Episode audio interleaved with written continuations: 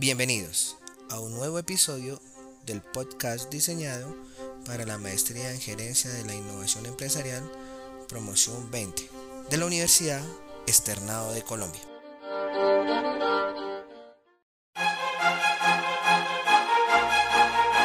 Bienvenidos a Innovadores con Sentido, somos Carlos Andrés Casallas y Luis Ernesto Galindo. Hoy tenemos nuestro segundo episodio de una serie de seis, relacionados con la gestión del conocimiento. Recordemos que en nuestro primer episodio tratamos el tema del poder del conocimiento tácito por encima del aprendizaje organizacional. Hoy nuestro tema es 5 estilos de gestión del conocimiento del cliente. ¿Y qué tal Carlos? Hoy de nuevo aquí con este tan interesante e importante tema en estos tiempos. ¿Qué opinas si iniciamos aclarando qué es eso de gestión del conocimiento del cliente? ¿Qué tal Ernesto? Eh, un saludo para la amable sintonía. Bueno, me parece muy interesante comenzar con este tema debido pues a la situación actual que estamos llevando y que es un tema que, es directamente proporcional a las necesidades de cualquier organización, que es el cliente. Y este tema de la gestión del conocimiento del cliente, su sigla CKM, pues es importantísimo de poderlo analizar. ¿Qué es eso? La gestión del conocimiento del cliente es básicamente el conocimiento que reciben los clientes analizar las características y preferencias de los mismos. Súper bueno este tema porque viene uno con ese paradigma de, de creer como en los tiempos actuales de que realmente lo importante es las características del cliente y no lo que conozco yo como cliente. Y para ello vamos a poner un ejemplo importante hoy en día y es de esta empresa All Mutual, que es una compañía de seguros grande en Sudáfrica, que implementó el gestión, la gestión del conocimiento del cliente con sus pacientes en el tema de salud. Ellos venían gestionando todo el conocimiento a través de los médicos, que eran sus, que son los empleados, pero ven cómo gestionar el conocimiento con los pacientes directamente a través de, de medios electrónicos crea mayor utilidad, pues el paciente es más abierto a lo que dice y se gestiona de mayor, con mayor rapidez y de mayor utilidad este conocimiento y lo vuelven un valor importante para, las, para la compañía. Pienso Ernesto que, lo que estás diciendo es supremamente importante y ahora las organizaciones eh, tener importancia sobre, sobre todo en su tema productivo, pues es básicamente hay que, hay que prestarle también una gran atención a todo ese tema relacionado con los temas intelectuales eh, que pueden ayudar o aportar a mejorar los procesos productivos y pues pueden ayudar y, colaborar también al proceso de venta y al proceso de interacción que tiene el cliente con la organización. Por eso podemos decir que, la orientación del mercado eh, siempre ha estado analizando diferentes aspectos del cliente como tal, pero desde diferentes puntos de vista, no nunca se ha centrado en, analizar eso que, está en profundidad del cliente, que está dentro del cliente y que puede tener mucho, muy buenos beneficios en todo el proceso de la organización. Otra cosa importante a resaltar es aclarar que la gestión del conocimiento es un proceso estratégico que varias empresas de vanguardia vienen que algunas vienen implementando y cómo liberan a los clientes de ser receptores pasivos de productos o de servicios para empoderarlos de cierta manera y gestionar su, y volverlos socios de su conocimiento y poder así compartir y expandir el conocimiento que reciben los clientes, tanto para el beneficio del cliente obviamente, como para internamente a nivel corporativo darle mayor valor a la compañía. Bueno, Ernesto, eh, haciendo un análisis de, de varios puntos de vista, el, CKM no se puede quedar en simple, simples palabras. las compañías o estas compañías que llamamos compañías inteligentes, ¿sí? se están dando cuenta que los clientes corporativos tienen más conocimiento del que se podría pensar. Entonces, estas compañías lo que están haciendo es buscar a través de diferentes mecanismos ese conocimiento, ¿sí? Para poderlo implementar en la creación de nuevos productos y demás. Adicional a eso, eh, hay una pequeña, eh, una pequeña alternativa que se está dando. Hemos siempre hablado de CRM, ¿sí? Que es básicamente eh, la gestión de la relación del cliente, ¿sí? Hemos hablado de KM, que es la gestión del conocimiento, y con el CKM se trata de hacer una mezcla entre las dos y pues voy a dar unas pequeñas diferencias para poder más a fondo ir entendiendo cuál es la diferencia y cuál es lo, lo bueno, qué es lo bueno o qué es lo nuevo, qué es lo novedoso que nos trae pues esta nueva implementación o, no esta nueva teoría. Entonces básicamente el, conocimiento como es buscado en, KM. En KM se busca el conocimiento en el empleado, en el equipo y en la empresa. Es adentro de la organización. Y el CRM, venimos pensando, no CRM, tarjeta para vera, sino CRM, ¿sí? gestión de la relación con el cliente es básicamente buscar eh, información que alimente en bases de datos con las cuales podamos tomar alternativas de diseño de producto a ser presentado o a ser comercializado después. El CR, el CKM eh, viene con una alternativa diferente, que es buscar la experiencia del cliente, ¿sí? Y de una manera creativa lograr absorber ese conocimiento para poder tener eh, una información de fondo que nos sirva pues a posterior. Los objetivos son totalmente diferentes de las tres. El KM, su objetivo principal es compartir conocimientos sobre los clientes entre los empleados, ¿sí? El CRM eh, es el conocimiento sobre el cliente, se basa en el estudio como tal de, todas las alternativas que puedo traer yo eh, en el conocimiento, en el estudio que hago el cliente como tal. Y el CKM, esa nueva alternativa, lo que busca es obtener y ampliar el conocimiento interno acerca del cliente. ¿sí? Con sus experiencias, realizando tareas grupales de aplicación, analizando los comportamientos y que el cliente mismo nos suministre unas posibles soluciones, ¿sí? Que puedan impactar directamente en la fabricación de los nuevos productos o servicios que se van a prestar. Qué pena ser tan reiterativo con ese tema, pero, pero es muy importante estarlo eh, connotando y trayendo varias veces.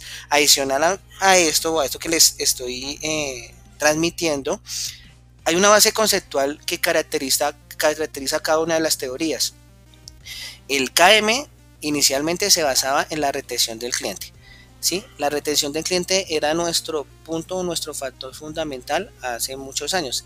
La idea era que si el cliente nos compraba un producto, lograr eh, que él nos siguiera comprando la marca durante muchos años, pero ¿qué ha pasado? Debido a esta ola de competencias, eso ha cambiado un poquito. Entonces llegó el CRM a decir, no, lo importante no es retener al cliente, lo importante es satisfacer al cliente y que él esté feliz del producto que está adquiriendo.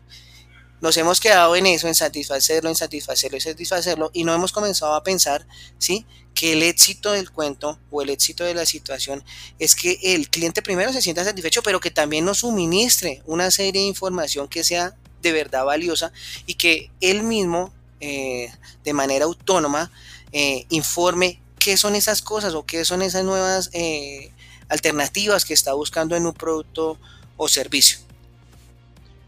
Muy bueno, muy bueno ese resumen, como ese cuadro comparativo entre estas tres.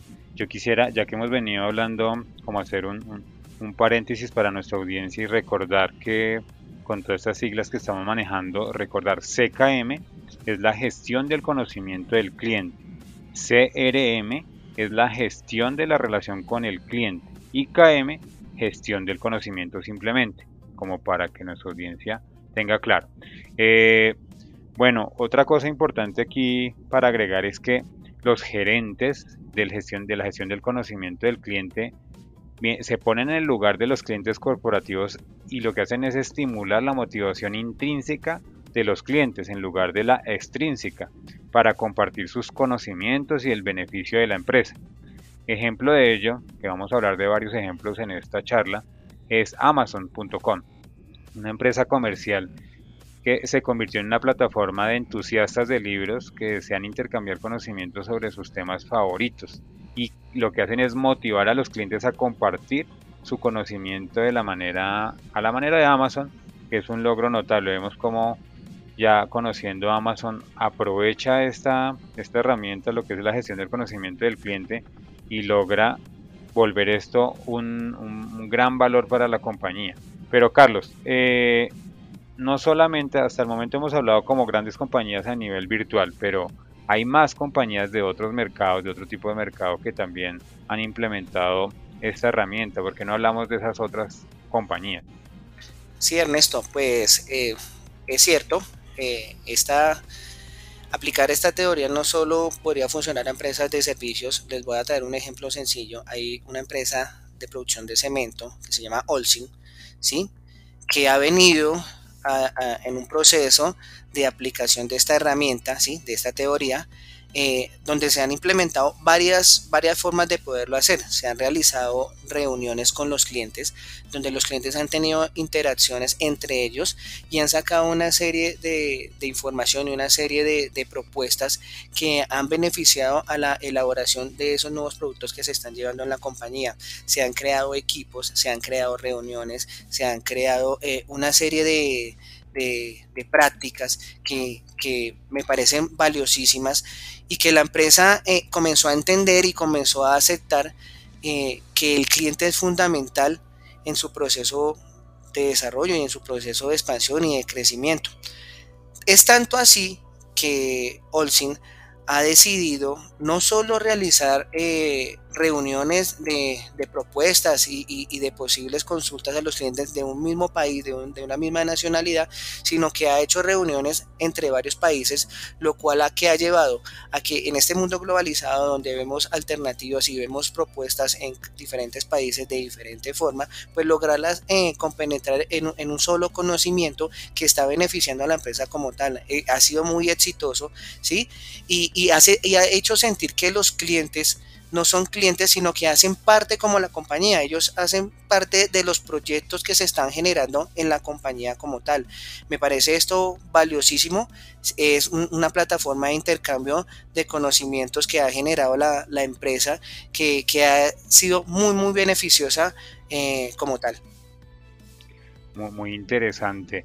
También decíamos al principio que en la gestión del conocimiento del cliente busca liberar al cliente de, ser un receptor pasivo y lo vuelve más activo y casi que lo hace parte de la compañía.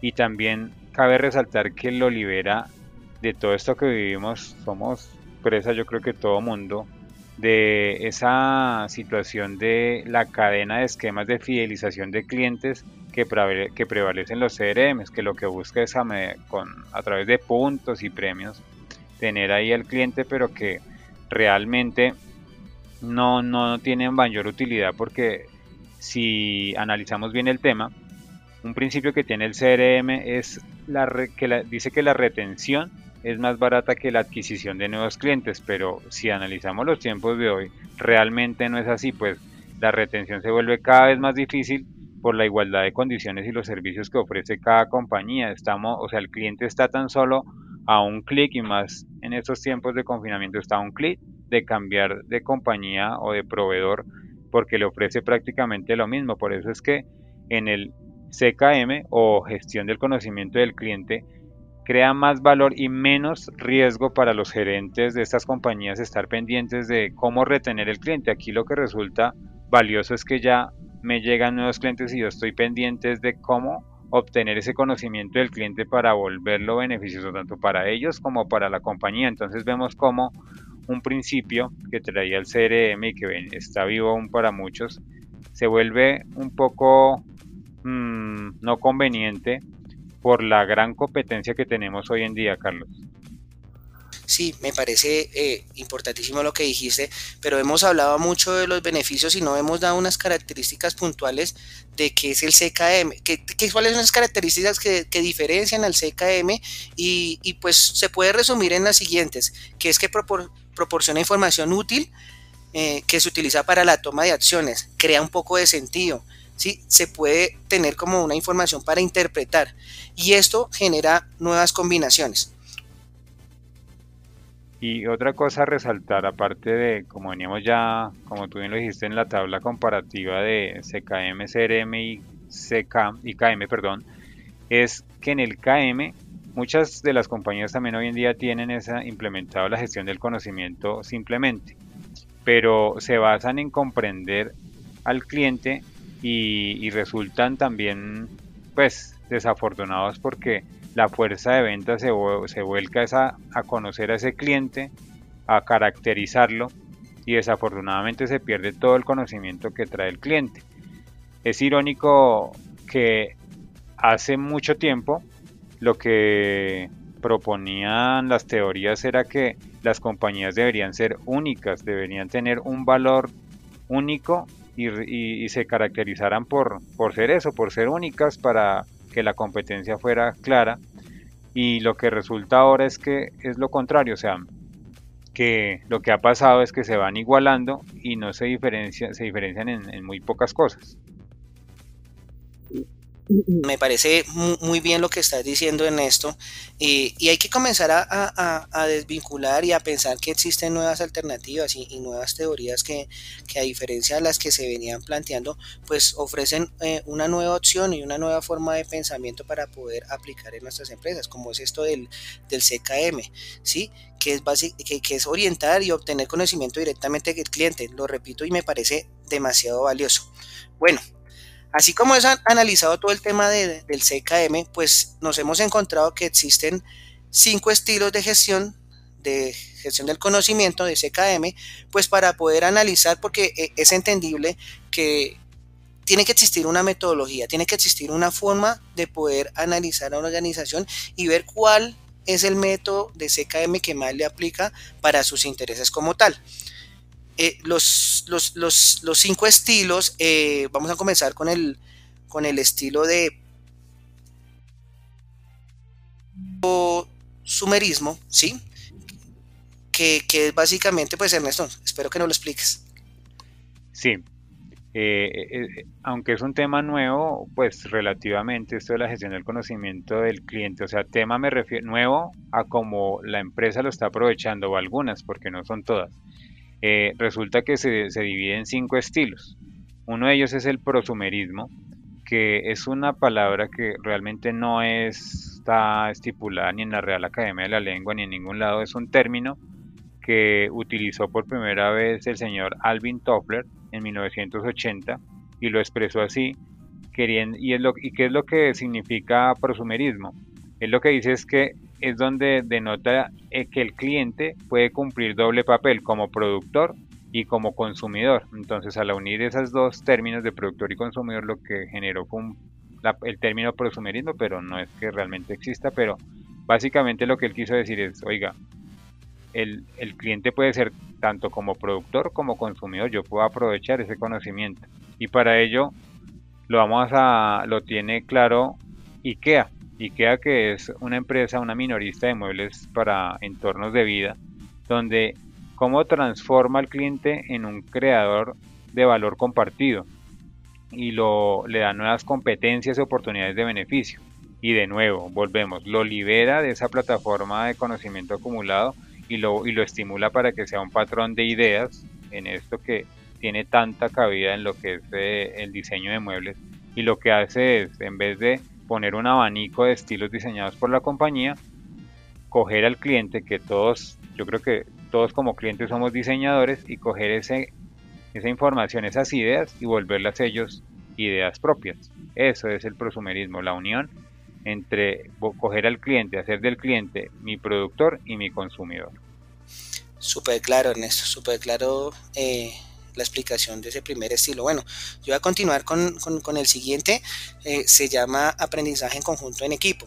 Eh, voy a tomar eh, un ejemplo que, o dos ejemplos. Vamos a hablar primero de una empresa que aplica mucho este, este estilo, que es Amazon, que básicamente lo que se ha convertido es en un, en un receptor de información, ¿sí? de conocimiento, que lo que hace es basado en varios en un entorno ¿sí? de, de, aplicaciones o de proveedores o de clientes que hacen uso de la aplicación como tal, capta esa información y capta ese conocimiento, haciendo crecer no solo su, su base matriz, su base como plataforma, sino suministrando información eh, a diferentes, a diferentes eh, empresas que requieren pues para, para comercializar su, información o sus productos.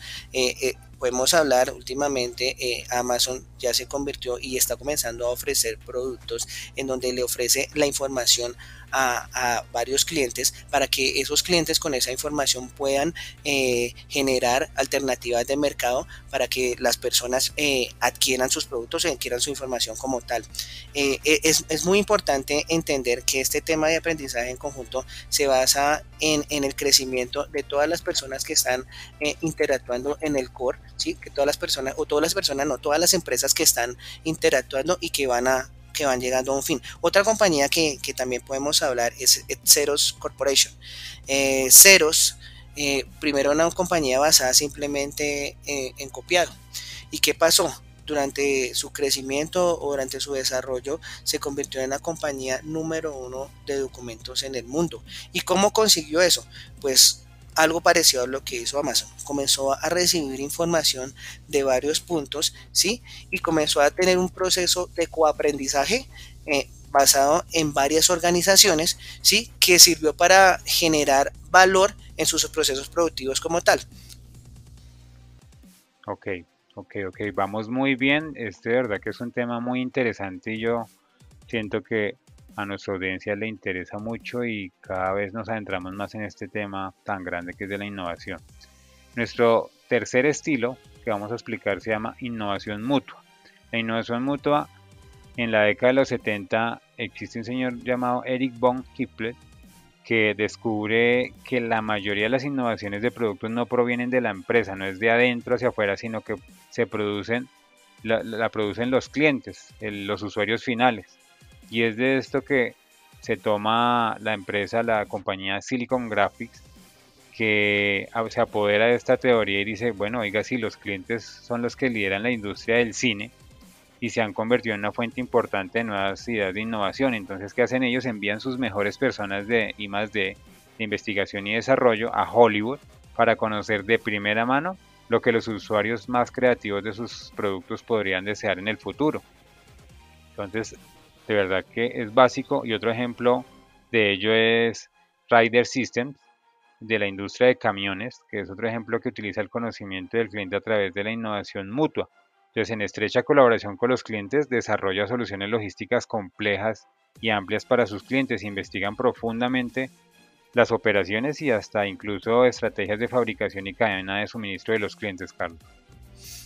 Excelente, excelente, Ernesto. Bueno, yo continúo con con el estilo de comunidades de creación. Eh, esto es novedoso, eh, es un tema en donde se hace básicamente una agrupación de grupos de clientes, ¿sí? con conocimiento experto acerca del producto que se, o el servicio que se va a ofrecer para que ellos realicen una interacción con la empresa y también una interacción entre ellos y de esa manera generen eh, alternativas y generen críticas o generen opiniones acerca del producto que se está ofreciendo como tal.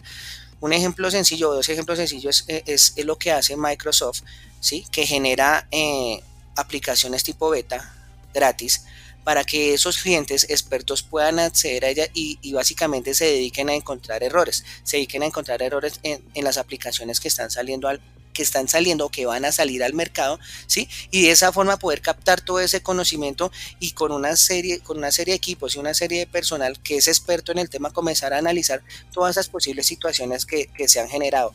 Otro ejemplo básico o, que podemos encontrar es Sony y Panasonic. Sony y Panasonic, ¿qué hacen? Ellos buscan sitios de interés donde varios expertos, ¿sí? O clientes como tal, eh, puedan observar o puedan verificar las tecnologías que están poniendo al mercado, ¿sí? Como pueden ser aeropuertos, centros comerciales, restaurantes y demás, ¿sí? Para que el cliente haga un análisis y haga una verificación del producto que puede ser que esté en proceso de producción o que puede ser que ya haya salido al mercado, pero que estén en base de crear, sacar una nueva versión y poder realizar las críticas del mismo.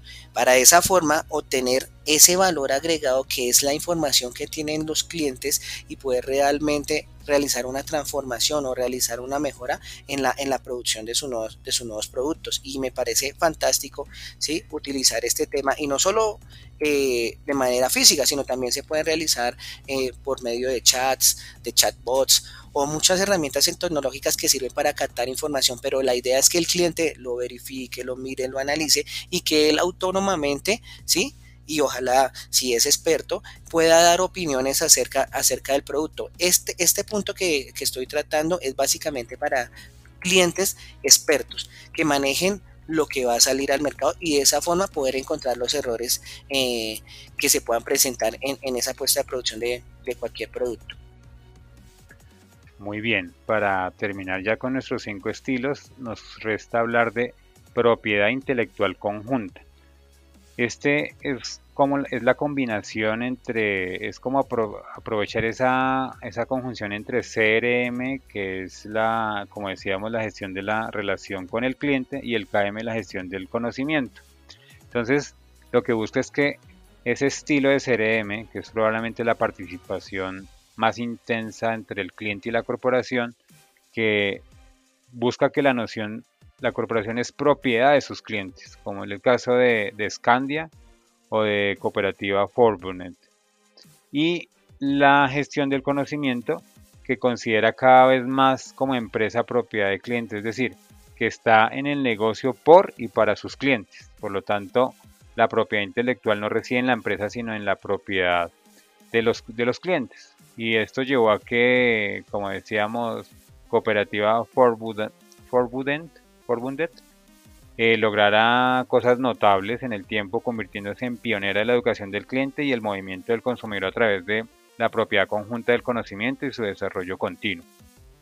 Pero bueno, no todo es color de rosa, es una muy buena teoría, es muy buena estrategia que se está implementando, pero pues también tiene sus obstáculos. Entonces, vamos a hablar de esos obstáculos que tiene la gestión del conocimiento del cliente que no podemos tampoco dejarlos a un lado. Uno de ellos es que la aplicación de y tener esta mentalidad de manera inapropiada puede llevar a que la herramienta se, se implemente de manera errada y en vez de aprovechar el conocimiento de los clientes, lo volvamos es un mecanismo para, o sea, en vez de volverlo un mecanismo de valor para el, para, para el cliente y para la compañía, lo que hagamos es simplemente tener un conocimiento del cliente, pero no gestionarlo como debe de ser y entonces así va a rendir mutuos, rendimientos mutuos sostenibles, pero si no lo hacemos, si no tenemos claro que ese conocimiento del cliente es súper valioso, tanto para el cliente como para la compañía,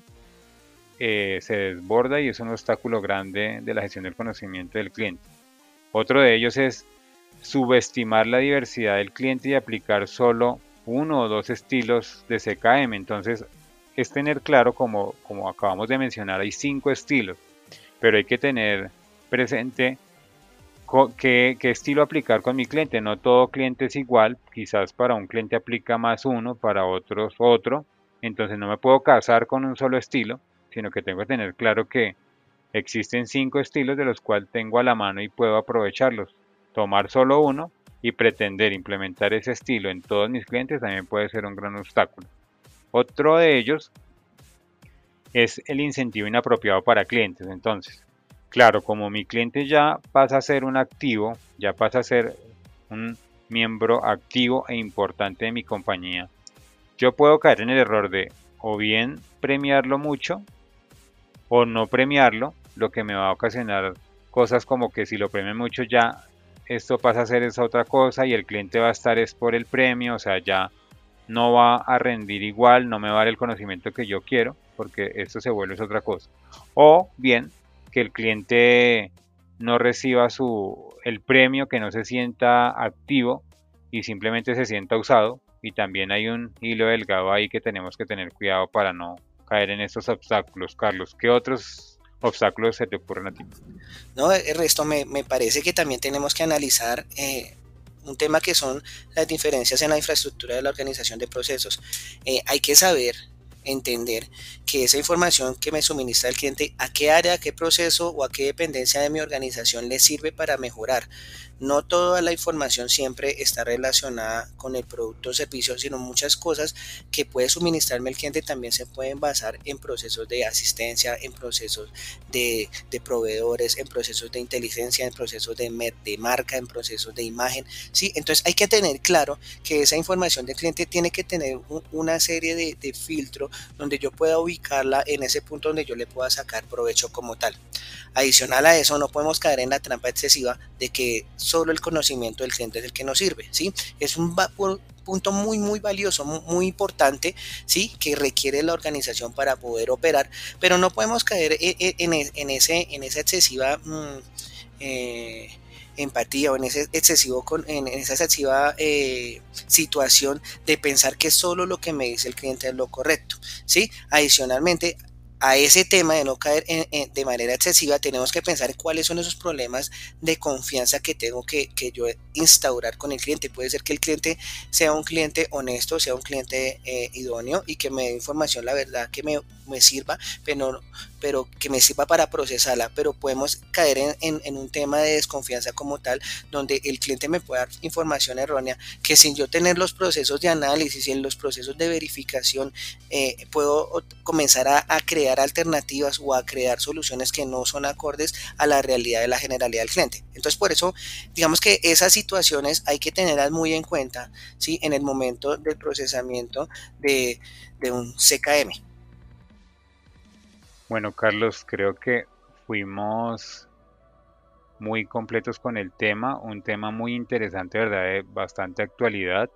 Invitamos a nuestros oyentes, emprendedores o gerentes de compañía a que lo escuchen y, ¿por qué no ponerlo en práctica? Recuerden, la gestión del conocimiento del cliente crea nuevas plataformas y procesos de intercambio de conocimiento entre la empresa y el cliente. Es un proceso estratégico y continuo mediante las cuales permite que sus clientes pasen de ser simplemente una fuente de información pasiva a ser socios de conocimiento capacitados. Entonces, ya saben, señores oyentes, vamos con toda y es un tema bien interesante, Carlos. Muchas gracias por este tema de hoy y nos vemos en nuestro próximo episodio.